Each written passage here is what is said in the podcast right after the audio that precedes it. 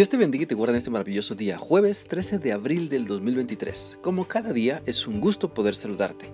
Quiero animarte para que continuemos meditando en lo que la palabra de Dios nos enseña con el firme propósito de analizar nuestro comportamiento, nuestra vida y permitir que Cristo vaya transformando todo lo que somos para que cada día nos acerquemos más a Él y permanezcamos cerca de Él.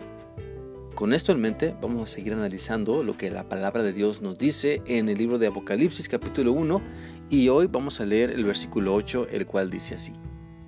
Yo soy el alfa y el omega, el principio y fin, dice el Señor, el que es y que era y que ha de venir, el Todopoderoso. La eternidad de nuestro Señor y Salvador Jesucristo se manifiesta en esta porción de la palabra juntamente con su gran poder para llevar a cabo sus planes a favor de la humanidad, porque solamente por medio de Él podemos tener acceso al Padre Celestial, por su sacrificio en la cruz y su resurrección de entre los muertos. Por eso la Biblia dice en Hechos 4:12, solo en Jesús hay salvación, no hay otro nombre en este mundo por el cual los seres humanos podamos ser salvos. La salvación entonces es por medio de Cristo y no podemos añadir o restar nada a todo lo que Él ha hecho para salvarnos.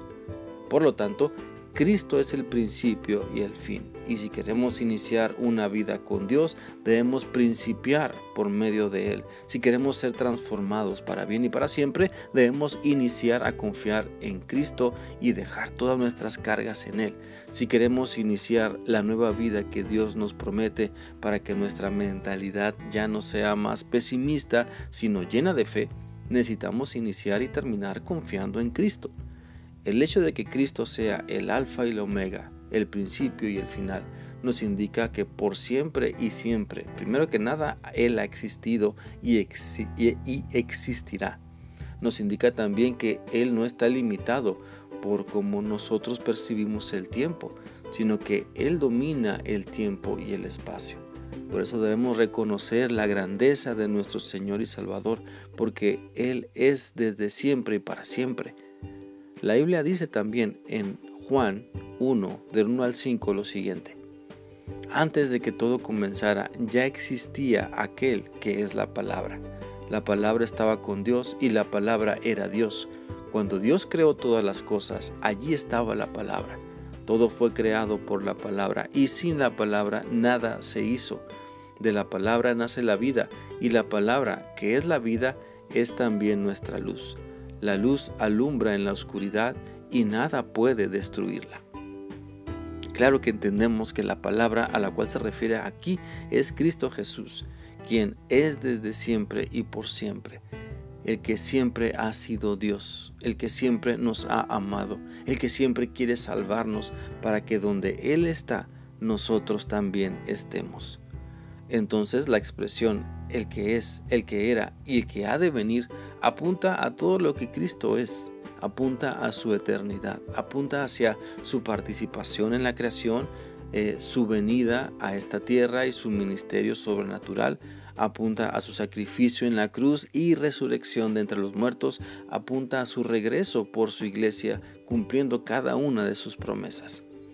Y al darnos cuenta de todo lo que Cristo ha hecho por nosotros y de todo lo que puede hacer, podemos darnos cuenta que Él es todopoderoso. Nada hay imposible para Él, pues puede salvarnos, puede amarnos así como estamos para llevarnos a la madurez, puede acercarnos al Padre Celestial por medio de su sangre derramada en la cruz, puede darnos una mayor esperanza porque no se quedó en la tumba, sino que resucitó, puede darnos una vida plena y abundante cuando ponemos nuestra fe únicamente en Él.